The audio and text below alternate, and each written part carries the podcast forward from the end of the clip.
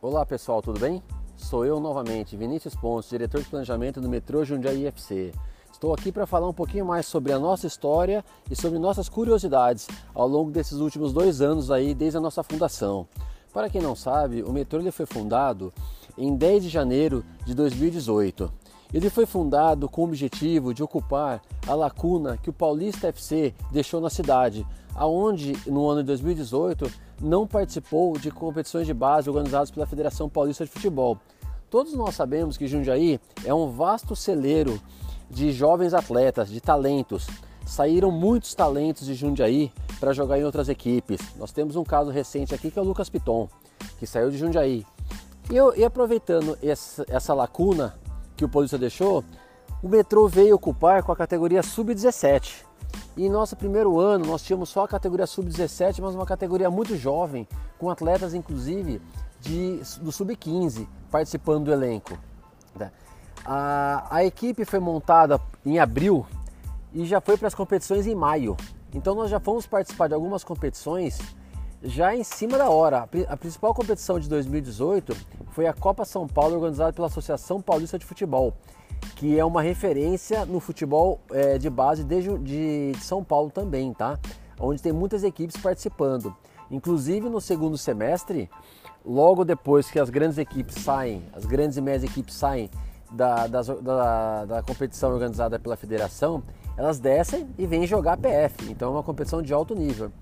Nós vamos jogar essa competição, é, experimentar essa competição, saber como como funcionava, começamos a aprender a nossa logística, é, a nosso condicionamento físico, material e afins. Então foi um ano de muito experimento para nós, né?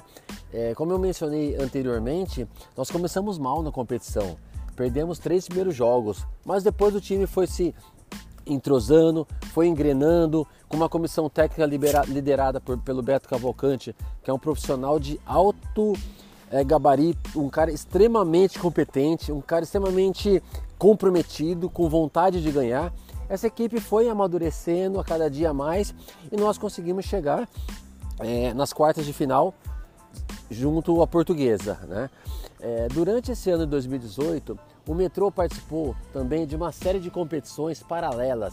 Nós participamos da Copa Garotão de Futsal com os atletas sub-17 também, aonde é, chegamos em terceiro lugar. O, o técnico do Sub-17 Futsal foi o Júlio Cabral, que é nosso diretor de futebol. Participamos da Copa da Amizade em Louveira, de futsal também, Sub-16. É, o técnico foi o, o, Almir, o diretor, de, o diretor social, participou lá com a molecada.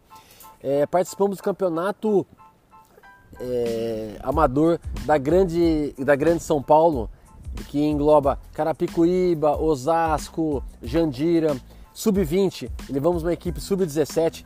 Novamente ficamos em terceiro lugar, uma boa experiência para a molecada jogar em terrão, os famosos terrões de, de São Paulo.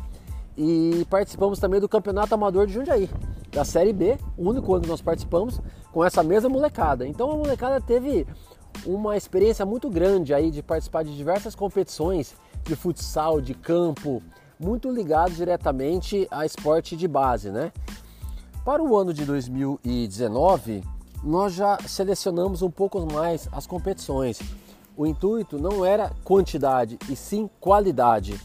E fomos participar da Copa São Paulo, organizada pela PF, e do Campeonato Paulista Interclubes, uma competição que já estava na sua 42ª, 43ª edição, muito tradicional de São Paulo, onde participam os clubes, grandes clubes de São Paulo, Juventus, Nacional, São Paulo, Corinthians, Penha, é, Pinheiros, Hebraica, muitos clubes, uma competição muito interessante. E a novidade foi que nós tivemos uma categoria sub-15. Começamos a abrir um pouco o nosso leque de categorias. A categoria sub-15. É, o sub-15, um primeiro ano ali, mais acanhado, mais modesto, todos nós aprendendo, aprendendo também a trabalhar com essa categoria. Um elenco que não treinava, porque a maioria da molecada era é de fora de Jundiaí, dificultava o seu treino.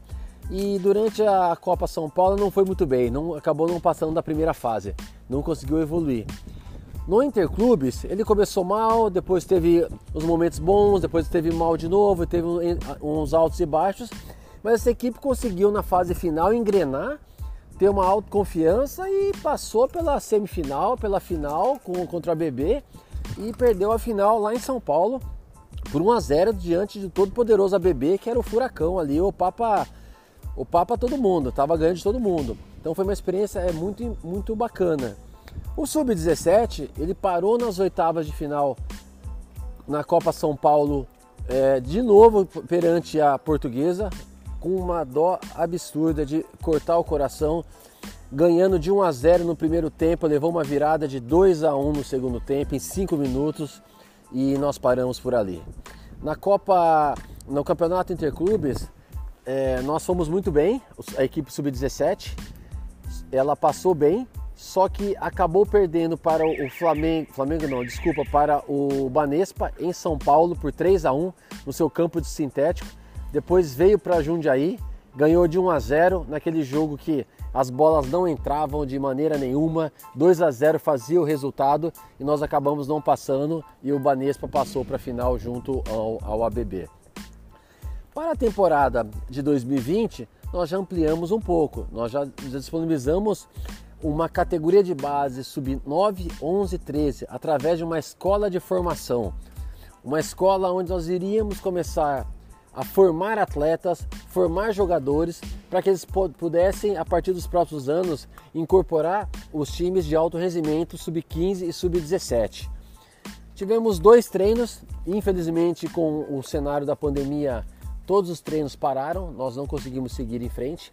A expectativa era de, de trabalhar no, no, Campeonato Paulista Interclubes com as categorias sub-11 e sub-13, inclusive elas estão inscritas na competição, e trabalhar na Copa Bandeirantes da APF, que ela começa em outubro, também com 11 e com 13. Diante de todo esse cenário que nós estamos vivendo aí, esse projeto das categorias menores, 9, 11, 13, ele ficou, ficou em segundo plano para 2021, para a gente retomar esse tema aí de, novamente, que é de extrema importância dar espaço e dar é, é, competições, calendários para essa molecada poder desempenhar um bom papel. A novidade para 2020 foi a filiação à Liga Paulista de Futebol, uma nova liga independente que está surgindo no estado de São Paulo, com grandes equipes tradicionais do interior. Rádio de Mococa, Corinthians Presidente Prudente, Inter de Bebedouro, é, Araraquara, tem várias equipes. Uma liga que promete ter mais de 50 associados, com categorias sub-11, 13, 15, 17, 20 profissional e feminino, que é uma liga alternativa à Federação Paulista pra, para aqueles clubes que não conseguem disputar uma liga, uma Federação Paulista, mas com todo o comprometimento, com todas as regras, com todas as exigências que a Federação Paulista traz. E o principal, Vínculo federatício. Atletas que joguem a Liga, São, a Liga Paulista podem ser registrados e vão ser registrados no BID da CBF. Isso traz uma segurança para a equipe muito maior, para o atleta. Por quê? Porque ele vai fazer parte de uma equipe.